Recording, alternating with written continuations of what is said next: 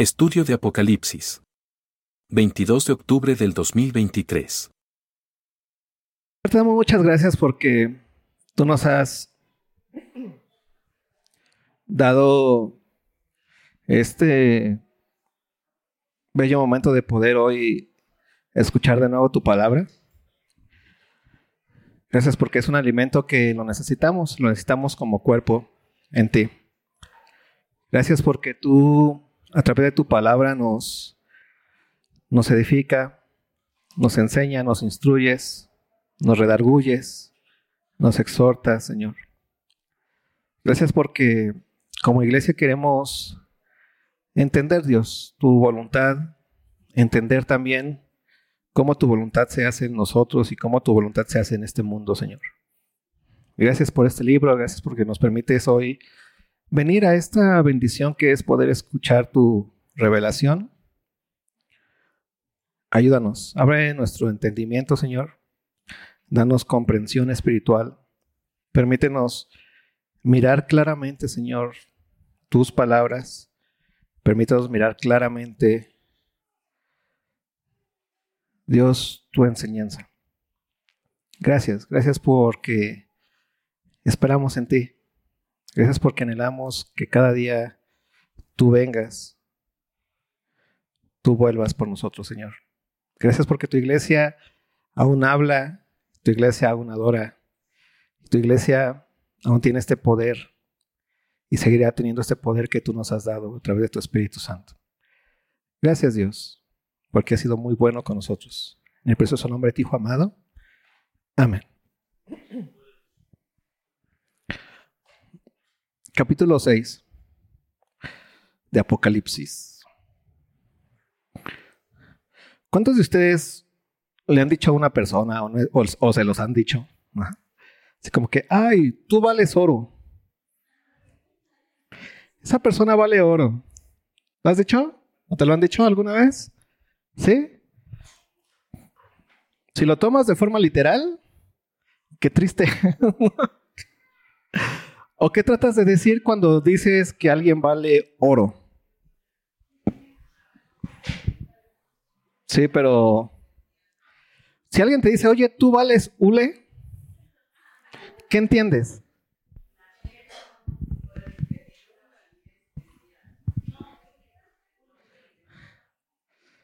¿O alguien le ha dicho, ¿vale, Zule?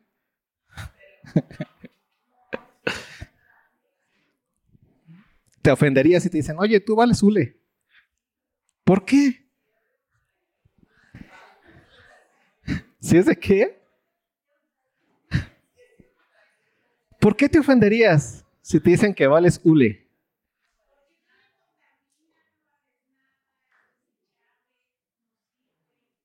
Y cuando te dicen vales oro, ¿qué sientes?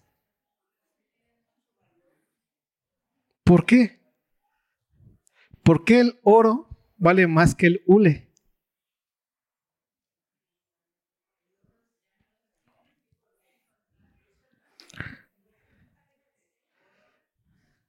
¿Por qué dijiste? Exactamente. ¿Sabes por qué vale más el oro que el hule, porque es bien complicado encontrar oro, ¿no? Hay que invertir un chorro de cosas, un chorro de tiempo, un chorro de tecnología para sacar una cosita así. Y por eso es valioso, porque tiene o es muy difícil de encontrar, ¿no? Si tú vas por la calle y ves una piedra, una esmeralda y una piedra callejera, de esas que pateas así como que hecha como que con una especie de aleación entre chapopote y cemento y algo raro, ¿cuál te va a llamar más la atención? ¿Por qué?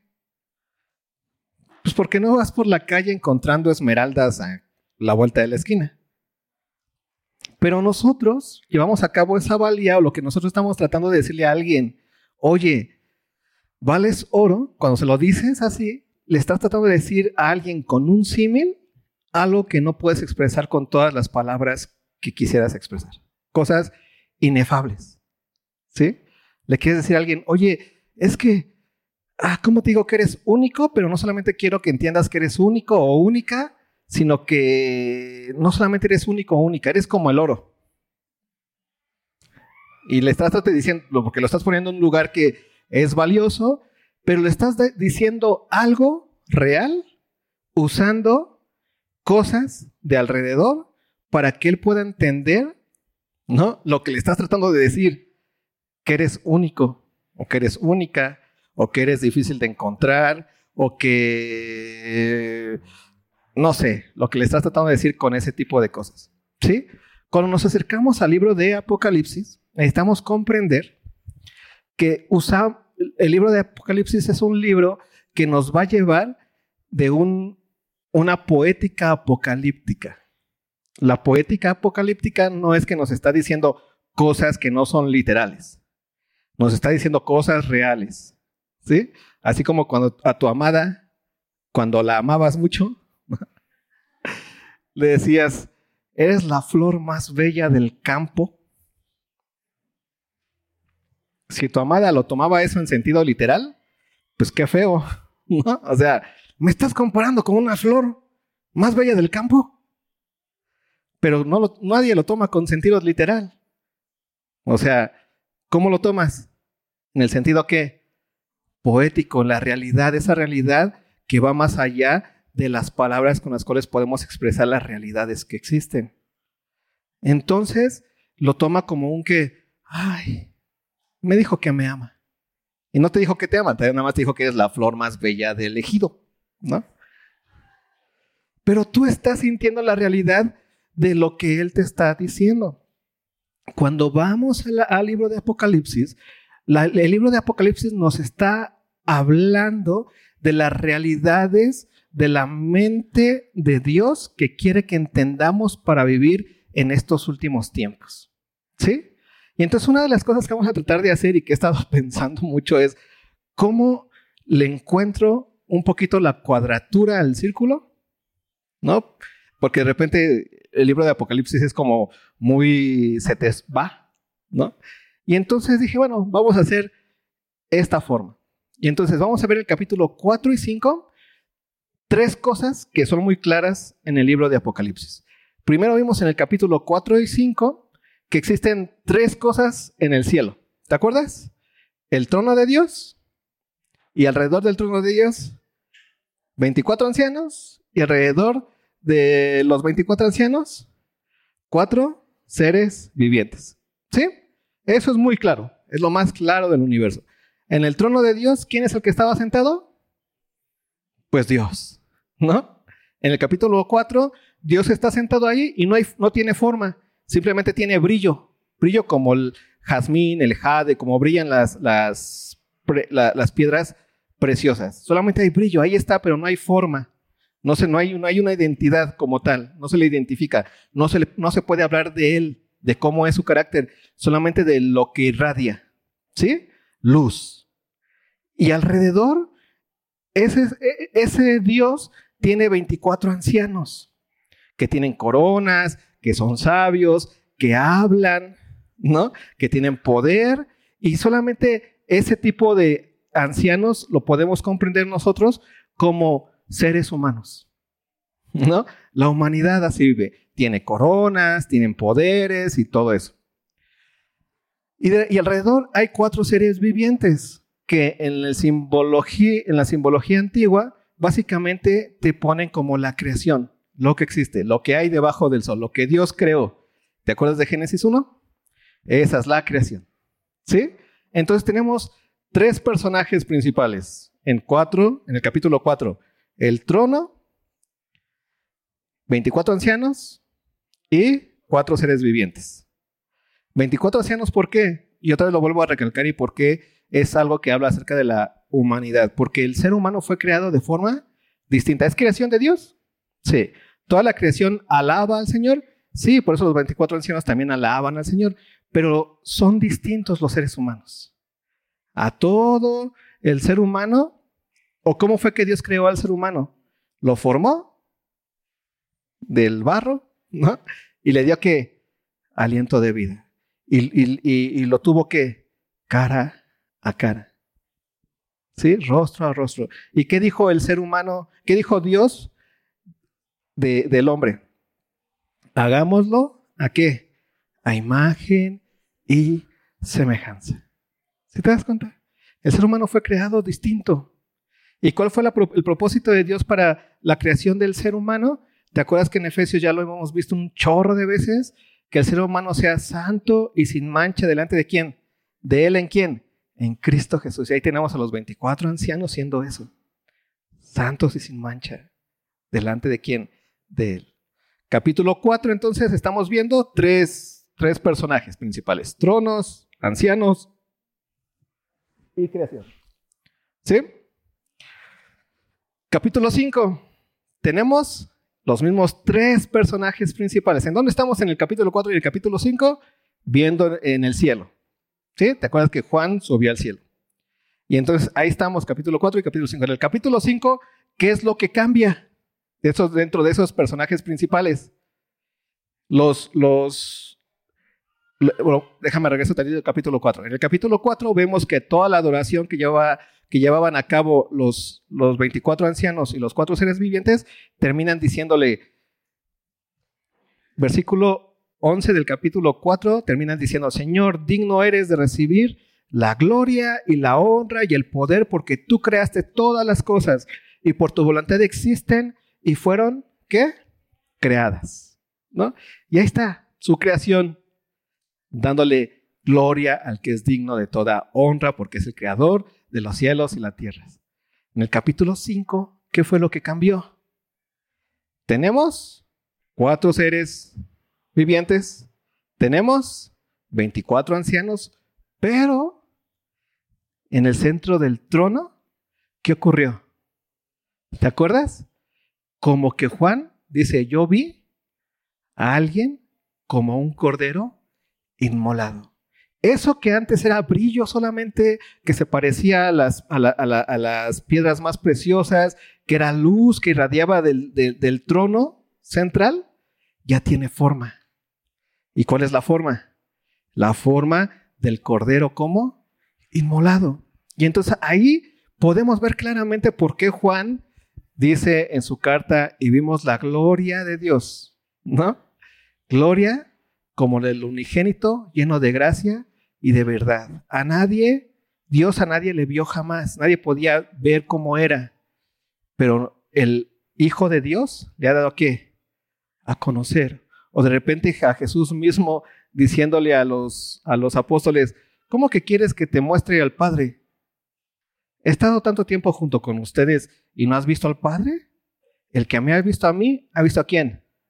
Al Padre. Entonces Jesús hace visible todo el carácter de quién? De Dios. Por eso nosotros conocemos a Dios, porque hemos conocido a quién? A Cristo. ¿Cómo lo conocemos? Por medio de Cristo. Y en Cristo habita toda la plenitud de quién? De Dios mismo. Entonces, en el capítulo 5 vemos cómo el personaje principal que está en el trono es Dios, el Padre, pero emerge en su imagen como qué? Como un cordero cordero como inmolado. ¿Te acuerdas en Pablo en Colosenses dice, y él es la imagen del Dios invisible, el primogénito de toda la creación? ¿Sí? Ahí se hace visible lo invisible de Dios. Entonces ya tenemos a quién? A Cristo. Ahí. Hecho, y no solamente Cristo en la nada, sino Cristo como cordero inmolado. Y lo hemos visto claramente muchas veces. Un cordero como inmolado es un cordero que no está inmolado, pero que fue inmolado. ¿Qué significa eso? Es un sacrificio vivo. Un sacrificio vivo es lo mismo que el cordero como inmolado, que es un sacrificio que tuvo que morir, pero que está vivo. ¿De qué habla? De la resurrección. Entonces entendimos en el capítulo 5 que viene que Cristo aparece en la ascensión y comienza entonces la era del último tiempo. Y vemos como en el capítulo 5 tenemos, también tenemos esos tres personajes, Cristo como la imagen de Dios, tenemos los 24 ancianos y tenemos a los cuatro seres vivientes. Poniendo el personaje principal que es Cristo, es Dios, ¿no? El digno de toda gloria y toda honra, los 24 seres, los 24 ancianos que muestran la creación ya, ¿no?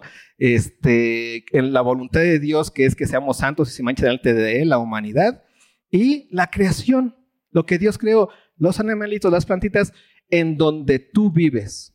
¿O cuántos de aquí viven fuera de la creación? No solamente en sus mentes. ¿Cuántos de aquí necesitan respirar? ¿Qué respiras? Aire, todo contaminado. Pues sí, pero es creación de Dios. ¿no?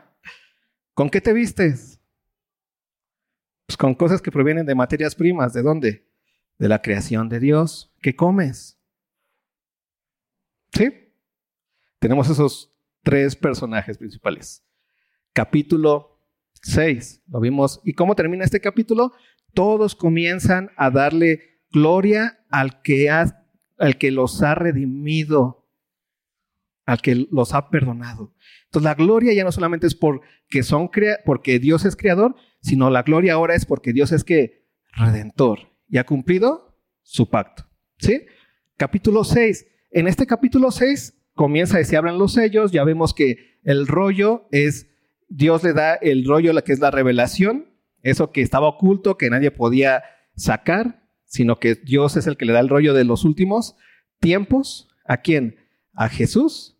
Y entonces aquí vemos cómo el rollo va a ser abierto y el rollo contiene siete sellos. O sea, en aquel tiempo, ¿se han visto las, las películas? ¿no? Que enrollaban algo y le ponían así como el sello. Y si ese sellito de cera estaba roto, es que alguien ya había abierto ese. Pero este nos está hablando de ese rollo, pero con siete sellos. Ese rollo que va a ser revelado. Ese es el Apocalipsis, que es revelación. Lo que, lo que sucede en los últimos días. Yo creo que ya está claro, ¿no? ¿Cuáles son los últimos días? ¿Dónde empiezan? ¿Cuáles? ¿Dónde dijimos que empiezan los últimos días? La ascensión de Cristo. Dios le da entonces al único que es digno de desatar los sellos. ¿Quién es? Cristo Jesús. ¿Y Dios qué hace? Le da ese rollo. Ahí comienza. Pero para también eh, en, abajo del cielo, por decirlo así, ¿qué pasa? Surge también la iglesia. Por eso la iglesia es el ser que habita los últimos tiempos. ¿Sí? Entonces está ahí, comienza el último tiempo, la ascensión de Cristo, ¿Cuándo va, a va a terminar el último tiempo? Cuando Cristo venga. Lo que hay en ese, en ese espacio temporal es siempre presente, ¿no? Ya, si mañana ya es pasado, lo que hoy digamos, y mañana será, se cumplirá el futuro, lo que pase mañana, pero ya la iglesia vive en el presente de los últimos tiempos. ¿Sí? ¿Y qué es lo que nos comienza a hacer mirar en el capítulo 6? nos hace ver ahora hacia abajo, del cielo hacia abajo. ¿Sí? Y en el capítulo 6 tenemos tres personajes principales también. Primer personaje principal es el ser humano en tanto que hijos de desobediencia, porque es lo que hay debajo del sol. Si te acuerdas lo que pasó aquí debajo del sol cuando Cristo ascendió, partió en dos otra vez a la humanidad. En aquellos que son iglesia, ¿y por qué eres iglesia? Porque has nacido de nuevo, por medio de la fe. Judíos, gentiles, esclavos, libres, hombre, mujer. Ahora, los que han nacido son iglesia y aquellos que no obedecieron a la fe, que Pablo les llama hijos de qué? De desobediencia. Tú eres hijo de obediencia porque obedeciste a la fe eh, en tanto que iglesia, y aquellos que no obedecieron a la fe, ¿qué es no obedecer a la fe? Es rechazar la luz que vino a este mundo. Es rechazar la palabra de verdad de quién? De Dios. Y hacer a Dios mentiroso. ¿Sí? Es rechazar a quién? A Cristo Jesús. ¿Cómo es que los que no... ¿Quiénes son entonces los hijos de desobediencia? Aquellos que no han obedecido a la fe que Dios nos mandó obedecer. ¿Y cuál es la fe que Dios nos mandó obedecer? ¿O cuál es la palabra que Dios nos mandó obedecer? Es la palabra revelada en quién? En Cristo Jesús. ¿Sí? Y entonces ya quedó el mundo partido en dos. En los que son iglesia, hijos de obediencia, y los que no son iglesia, hijos de desobediencia. Y estamos en este mundo. Los dos pisamos el mismo suelo, o sea, tú vas, si tú quieres salir ahorita aquí a la derecha, vas a encontrar personas que no son creyentes y vas a pisar el mismo suelo. ¿Sí? ¿Y cuál es ese mismo suelo? La creación. Entonces, en este capítulo 6, cuando comienza Dios a abrir los sellos, Cristo a abrir los sellos, lo que nos está mostrando es el presente y cómo funciona este presente. Debajo del cielo existen tres también personajes principales. La iglesia, hijos de obediencia, el mundo, lo que nosotros llamamos el mundo, o hijos de desobediencia, y la creación. Porque ¿cuántos de aquí aún ven arbolitos? ¿Aún ves animalitos? ¿Aún ves agua? Ahí están los tres, bajo este mundo en el último tiempo. ¿Queda hasta aquí claro? ¿Sí? Ya vimos tres en el cielo. ¿Quiénes son los tres que están en el cielo? Dios, los hombres, humanidad, 24 ancianos y la creación. ¿Sí? Debajo del cielo, ¿qué vemos en este tiempo presente? Tres también personajes principales que nos va a decir aquí el capítulo 6, que es hijos de desobediencia, y luego hijos de obediencia, que es la iglesia, y la creación. Y aquí se encuentra el punto principal que es importante que tú tengas mucho, pon atención, porque eso te va a ayudar en tu vida. Vas a poder entender por qué las cosas son como son aquí en este mundo. Completamente. Y vas a entender por qué así Dios ya lo puso para los últimos tiempos. Entonces, la semana pasada vimos básicamente la parte de los primeros cuatro sellos. Esos cuatro sellos nos engloban en tanto que básicamente nos dicen lo mismo que son eh, caballos que salen, ¿no? Los que lo ordenan, ¿quiénes son? Los cuatro seres vivientes, la creación, que tienen, son alados y tienen este, muchos ojos, y eso entendimos que son, o sea, esos seres vivientes son los que son testigos de todo lo que pasa alrededor, ¿no? Son los que mejor ven, porque no solamente tienen ojos por todos lados. ¿Te imaginas qué sería tener ojos aquí atrás? Bueno, lo vives en el carro, ¿no? Cuando vas manejando, dices, ah, qué bueno, que existe eso, porque más quien viene atrás, ¿no? Y si pues te vas, vas vivo, pues te quitas y, se va a ir contra ti, ¿no? O si viene muy loco, dices, no, déjame go acá, porque ¿qué te hace tener más visión? Imagina tener ojos por todos lados. O sea, yo volteo para acá y acá ya, ya me está diciendo de cosas y yo ni me doy cuenta. ¿Por qué? Porque estamos en ese punto con una visión finita, pero los cuatro seres vivientes que tienen ojos por todos lados y, tienen alas, no solamente ven todo, sino pueden estar en todas las dimensiones. ¿Has visto los drones? Imagínate un dron con ojos por todos lados, ¿no? O sea, todo. Y que le da coherencia a todo, ¿no? O sea, es impresionante, puede ver toda la realidad. Y esto que está pasando con los cuatro seres vivientes, básicamente es eso. Nos va a decir cómo funcionan los hijos de desobediencia, tanto que le dicen a Juan, ven y mira, ¿no? ¿Cómo funcionan los hijos de desobediencia bajo o en el presente del último tiempo? Y vemos cuatro caballos. ¿Te acuerdas de los cuatro caballos? Caballo blanco, caballo bermejo, caballo negro y caballo amarillo. Caballo blanco vimos que es aquellos que tienen, o el caballo blanco muestra las entrañas de la humanidad, estas entrañas que tú las puedes ver en cualquier lado de la superación.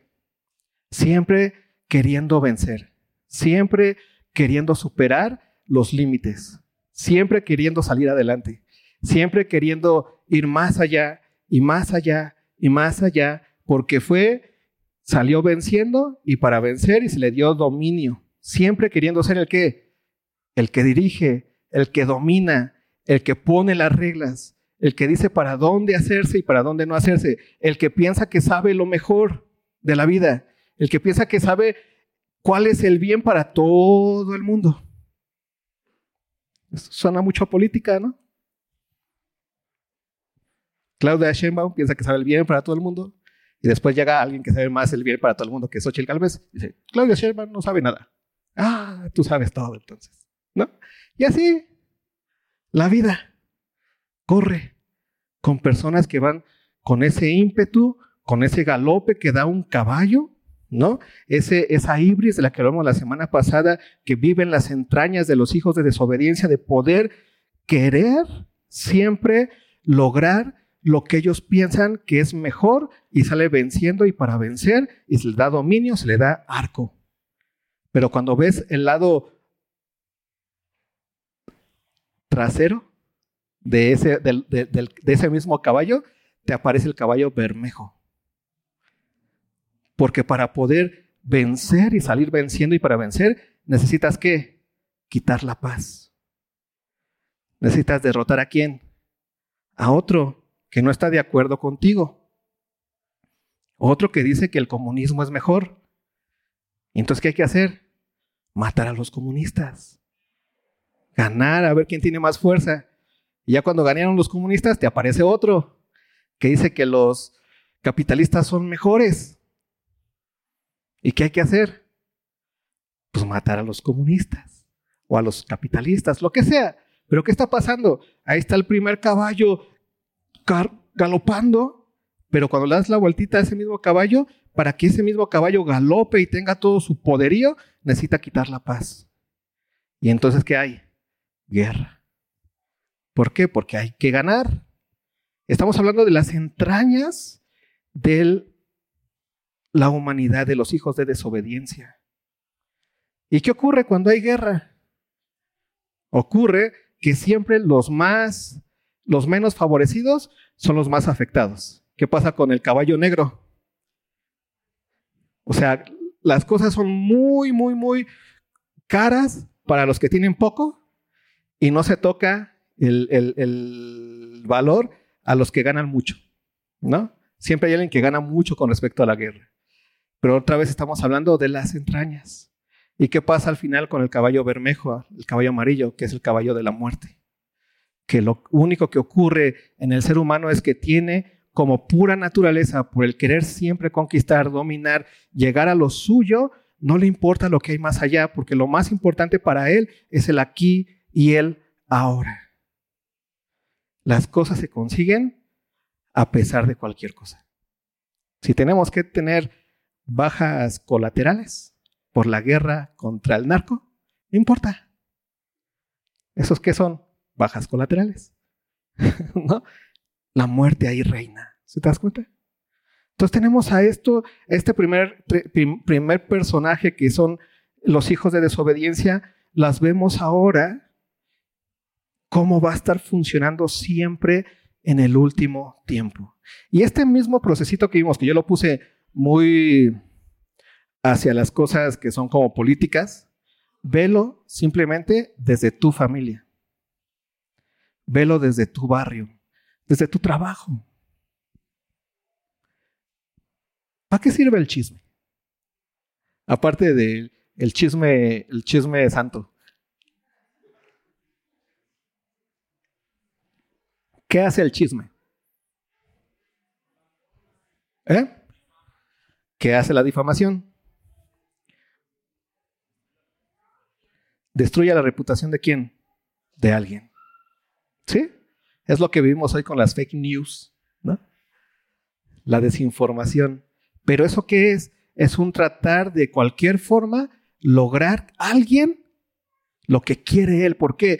Porque en las entrañas se, encuentra ese caballo blanco que parece bien bonito, bien hermoso, bien padre, bien increíble para el ser humano, pero siempre termina completamente poniéndote frente a otro para que lo mates.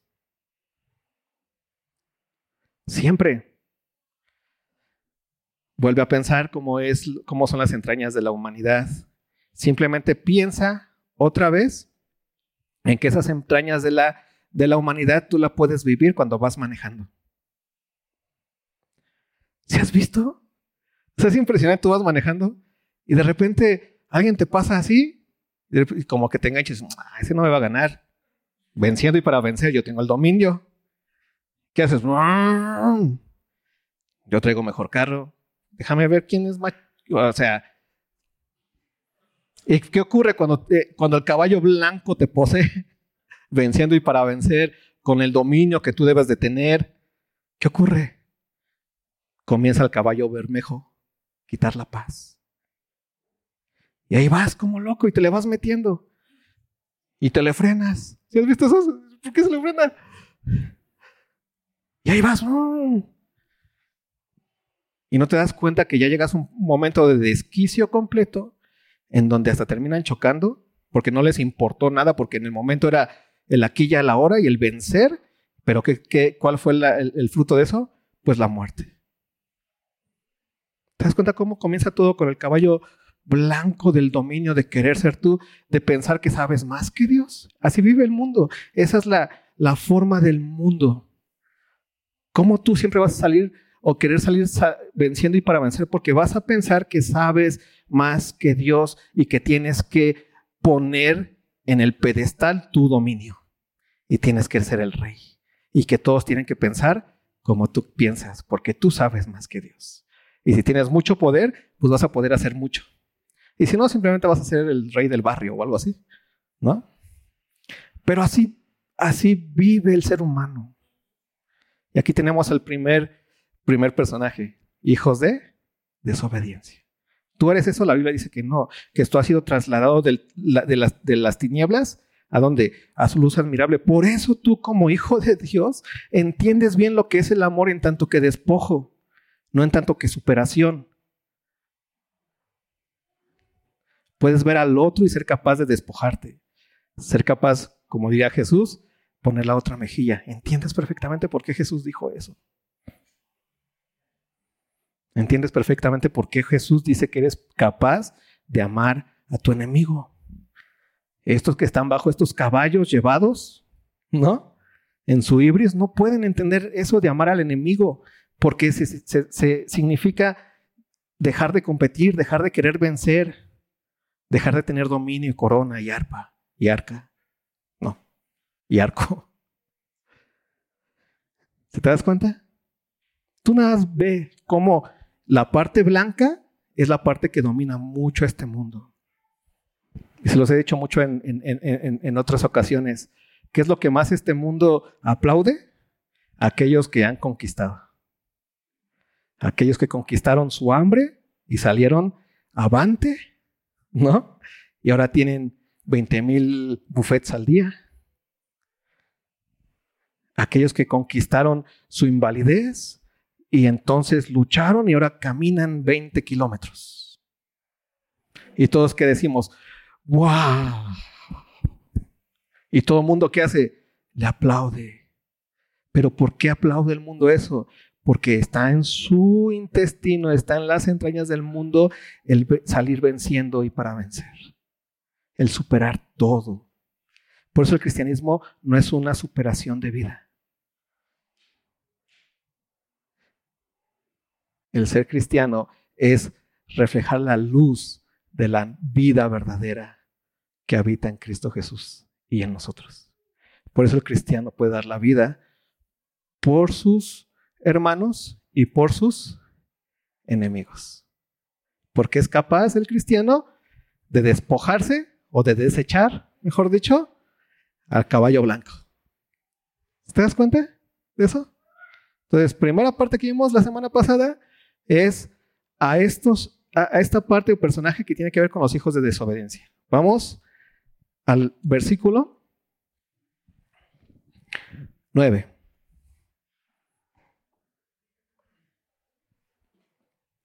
Segundo personaje que hay debajo del sol y que va a seguir habiendo debajo del sol hasta que Cristo venga.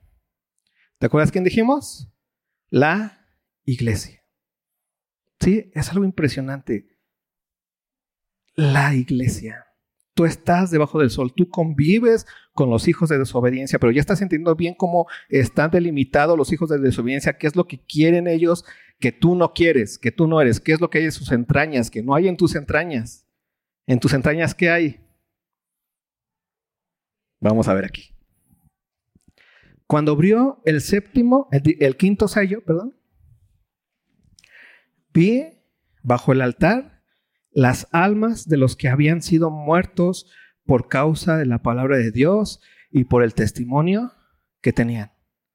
Y clamaban a gran voz, diciendo, ¿hasta cuándo, Señor, santo y verdadero, ¿no juzgas y vengas nuestra sangre en los que moran en la tierra?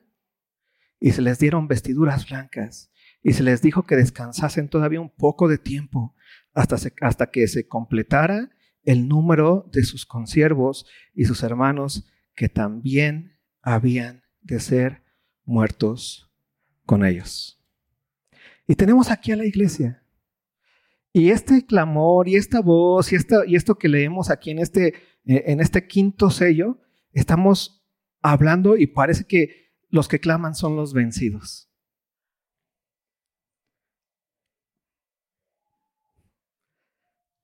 Los que claman son los que han sido vencidos. Que en la perspectiva del mundo los que están clamando son los pobres, son los débiles. Pero esta perspectiva desde la parte de Dios es los que clamaron y los que están clamando son aquellos que fueron capaces de amar como su Señor. ¿Te acuerdas de las iglesias? ¿Quiénes son las iglesias que se parecían más a Cristo? Esmirna y cuál otra? Y, Filadelfia. Una era, se parecía tanto a Cristo que estaba pobre, ¿no? Completamente pobre, pero era que rica. Y la otra, completamente débil, sin fuerzas, pero bendiciendo a quién? A todos. Y aquí tenemos a, una a esa iglesia que está siendo, obviamente, atormentada por quién? Por esa ibris de, los hijos de desobediencia que siempre quieren vencer.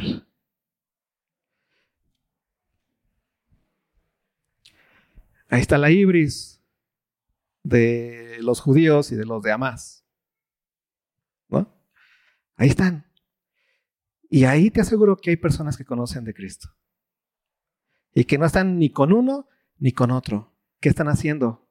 Están sufriendo lo que a ellos también les pasa, bombardeos, y cuando viene el bombardeo no creas que porque eres cristiano se te aparece en ese momento un casco antibombas. ¿No? No. Pero ¿qué ellos qué hacen? Oran por quién? Por los dos. No están odiando a uno y a otro y están frente al que tienen a su prójimo. ¿Qué hacen? Se despojan y aman porque están entendiendo perfectamente que ellos no son parte de esa ibris. Ellos tienen otro ADN. Pero que eso que esa ibris está haciendo, los está también qué? Golpeando a ellos. Y que esa injusticia y ese pecado también está llegando a dónde? a ellos y ellos también van a sufrir ese pecado y ese dolor y, ese, y esa situación tan fuerte. Los cristianos no tienen una capa protectora contra la tristeza y el dolor y la preocupación. No tienen esa capa protectora.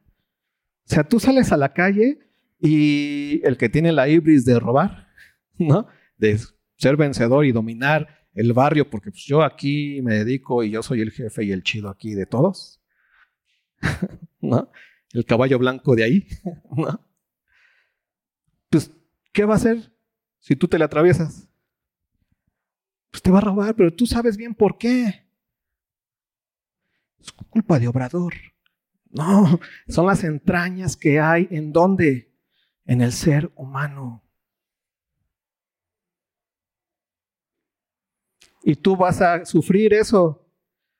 Y lo que te habías ganado con tanto esfuerzo, ¿qué va a ocurrir? Y vas a sufrir injusticia. Pero el cristiano, ¿en dónde busca la justicia? ¿En este mundo? Ay, no, sí, ya lo pagó. No, la justicia para el ser humano solamente existe en dos lugares. Bueno, en uno. Ya después viene el efecto. En un lugar solamente existe la justicia para el hombre.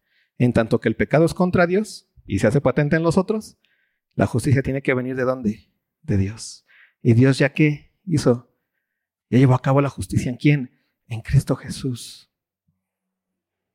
Por eso alguien que es robado puede que, aunque el mundo lo perdone, pero no conoce de Cristo, entonces ¿qué va a ocurrir?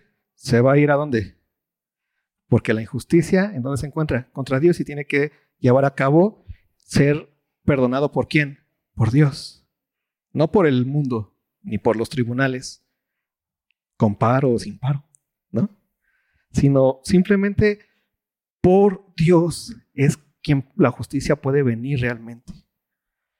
Y entonces por eso el cristiano sabe a quién clamar por justicia. Y entonces, ¿te acuerdas lo que dice aquí las oraciones? Señor, ¿hasta cuándo? Pero ¿qué les está diciendo? ¿Cuál, qué, ¿Este hasta cuándo del cristiano que, que, ha muerto a causa de, del testimonio de ser lo que son en este mundo? Este, este hasta cuándo del cristiano es un hasta cuándo de alguien que sabe perfectamente que el hasta cuándo no ocurre hasta que Cristo venga. Y entonces su hasta cuándo es un ven pronto, Señor. Por eso el anhelo del cristiano y de la iglesia es que venga pronto, no que tengamos mejores gobernantes. Aunque muchos quieran hacer política cristiana, eso no existe. Porque son dos reinos completamente distintos. Dos reinos distintos. Así que tú no puedes poner tu esperanza en si Xochitl gana y todo esto se vuelve bien bonito. O no puedes entristecerte si lo vuelve a ganar y todo esto sigue horrible. Ahí no está tu esperanza. Tu esperanza es que qué? Que Cristo viene y entonces en su venida vas a juzgar de forma completa y veraz a todo ser humano. Por eso en este, en, este clamor que hay de, este, de, de, de estos santos que han muerto a causa de la justicia, que han muerto a causa del testimonio. Y me gusta mucho esta parte del testimonio, porque aquí no está hablando solamente de mártires que mueren por la fe, sino está hablando de todos aquellos que han entendido quiénes son en Cristo y que han sufrido en este mundo cosas. Otra vez vuelven, Señor, ven pronto.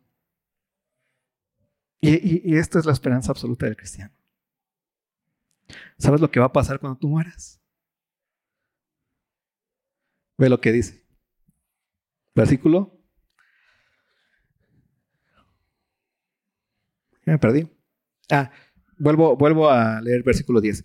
Y clamaban a gran voz diciendo, ¿hasta cuándo, Señor Santo y verdadero, no juzgas y vengas nuestra sangre en los que moran en la tierra? Y ve lo que se les responde. Ve esto, es eso de lo que Pablo le llama duermen en Cristo. Ve esto y se les dieron vestiduras blancas. Y se les dijo que descansasen todavía un poco de tiempo.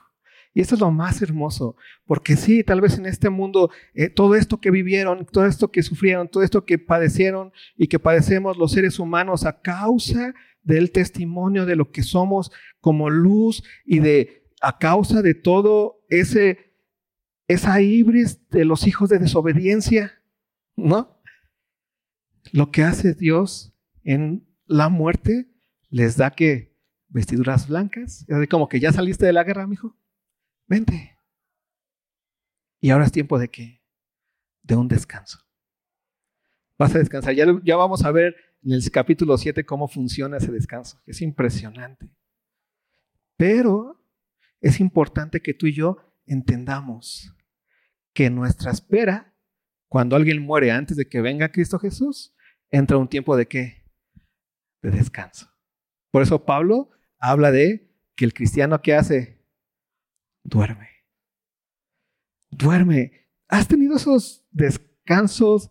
Yo veo aquí a muchos que necesitan dormir o que se da, o que, que necesitan descansar, ¿no? Y me alegro que muchas veces mi, mi voz los acurruque, ¿no? de algo es de bendición esto. Pero el punto es que, ¿has tenido algún descanso impresionante? ¿Alguna vez has dormido y que digas, ah, qué rico dormí? A mí sí me ha pasado. ¿Y sabes qué? La neta, ¿cómo me doy cuenta que qué rico dormí? Fue porque tal vez me dormí a las 10 de la noche y me despierto hacia las 7 y digo, dormí de, corrido, ni sentí. Uf. No que cuando no duermes de corrido estás, ah, ya, ya, ya, ah, y otra vez, ah, descansé. Y fue como si hubieras cerrado los ojos y de repente, ¿qué?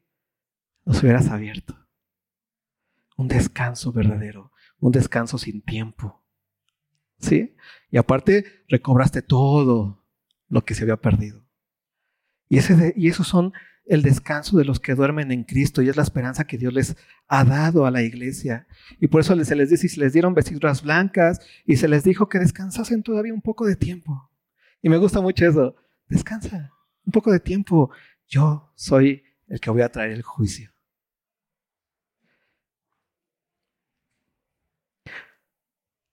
Hasta que se completara el número de sus consiervos y sus hermanos que también, que también habían de ser muertos como ellos.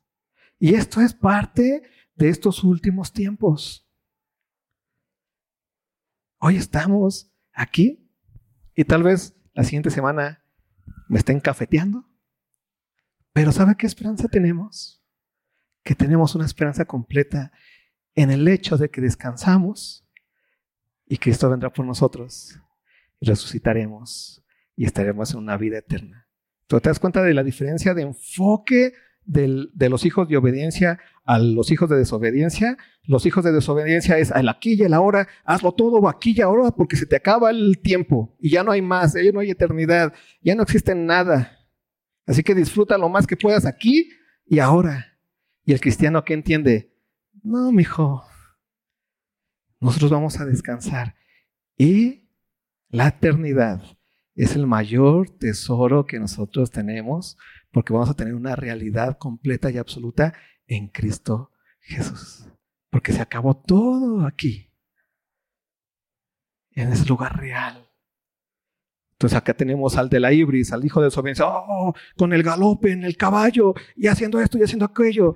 Y el hijo de Dios, ¿qué hace? Ama, se despoja, muere y espera a quién? A Cristo. Es nuestra realidad. Y si lloramos, pero no lloramos como los que no tienen que esperanza. ¿Te das cuenta? Segundo, ese fue el segundo personaje dentro de este último tiempo, bajo el, bajo el sol. Ya vimos el primero que son los hijos de desobediencia. El segundo es la iglesia, los hijos de obediencia. Y el tercer personaje es la creación. Ve lo que ocurre en el sexto sello.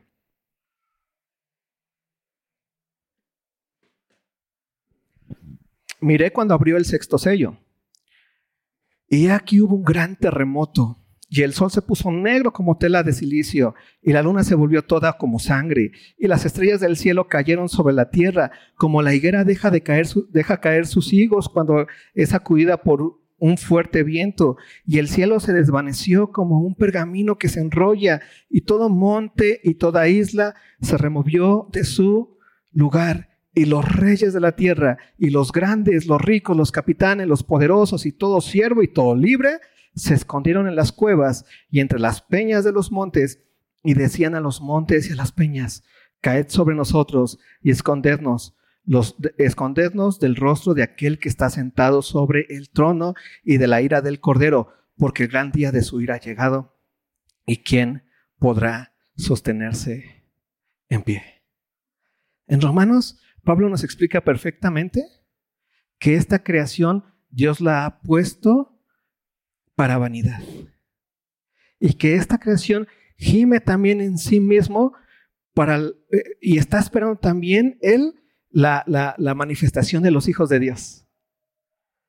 ¿Para qué? Porque esta creación también va a ser que renovada, restaurada. Mientras tanto, esta creación y cada vez más dentro de este mundo y dentro, dentro de este tiempo va a ser una creación que nos va a dar cada vez menos seguridad.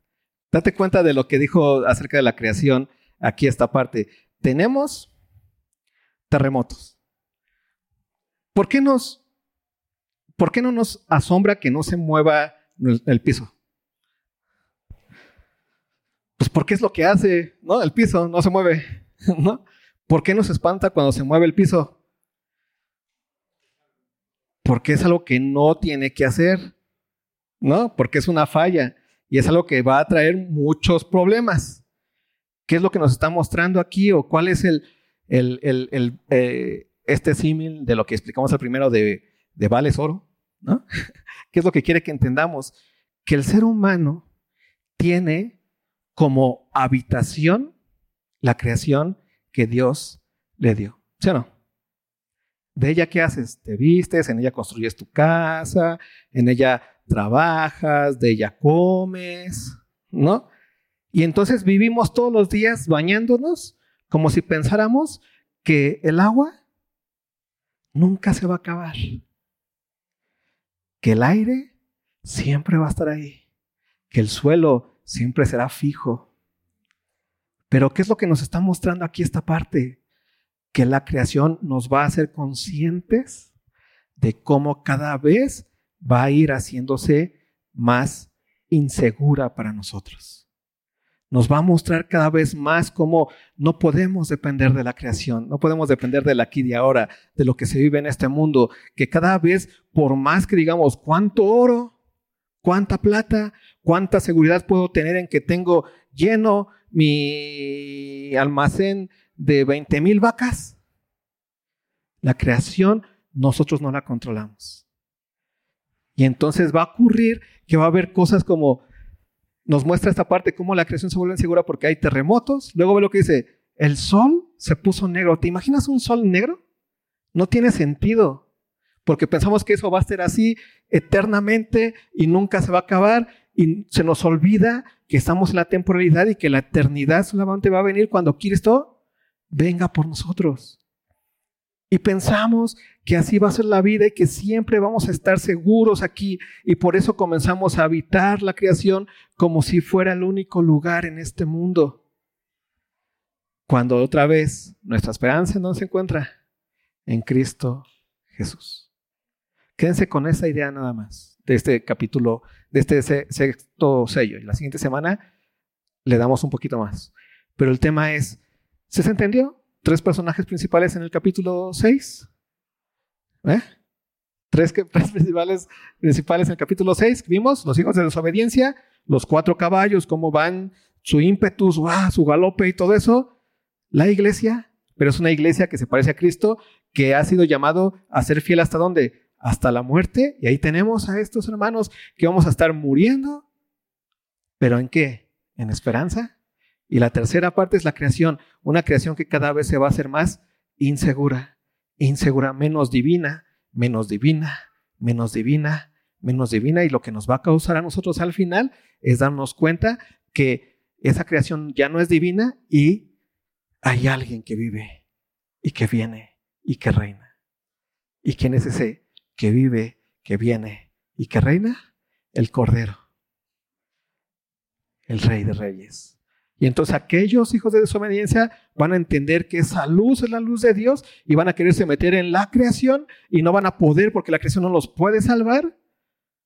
Y van a exclamar al final, ¿quién puede quedar de pie? ¿Quién puede quedar de pie? Porque el Cordero ha vencido. El Cordero viene. Ellos van a estar espantados y nosotros qué vamos a estar haciendo? Gritando de alegría. Porque nuestro Cordero ha vencido. ¿Quién es el verdadero vencedor? Cristo Jesús. ¿Te das cuenta? Tres personajes en el capítulo 6. Después vamos a ir entrándole un poquito más, yendo más, más profundamente qué significa cada una de las cosas que van a pasar. No en un sentido de hollywoodense, sino en un sentido en el aquí y en el ahora, bajo el sol, con la esperanza de que Cristo viene. ¿Sí? Oramos. Señor, te damos gracias porque tú nos ayudas, tú nos guías a toda la verdad. Gracias Dios por tu iglesia. Gracias por tu palabra. Gracias porque eres bueno con nosotros. En el precioso nombre de tu amado. Amén.